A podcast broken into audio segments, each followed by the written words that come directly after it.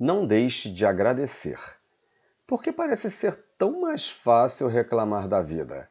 Porque temos uma certa tendência a ficarmos insatisfeitos e achar que estamos muito longe de tudo o que sonhamos. Porque a grama do vizinho parece ser tão mais verde do que a nossa. Será que é tão difícil olhar para a nossa vida e para nós com o mesmo olhar que lançamos para os outros?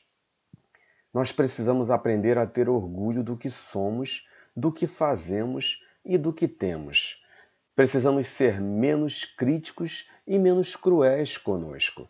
Precisamos saber relevar as nossas falhas e fraquezas e saber celebrar as pequenas conquistas diárias. Os nossos dias são feitos de pequenos passos e é com o sucesso dos pequenos passos que vamos chegar onde queremos.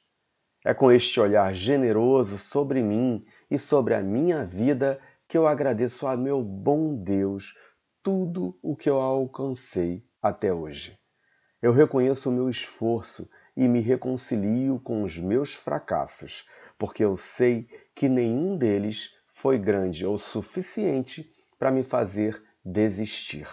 Muito pelo contrário, os meus erros me ajudaram a crescer.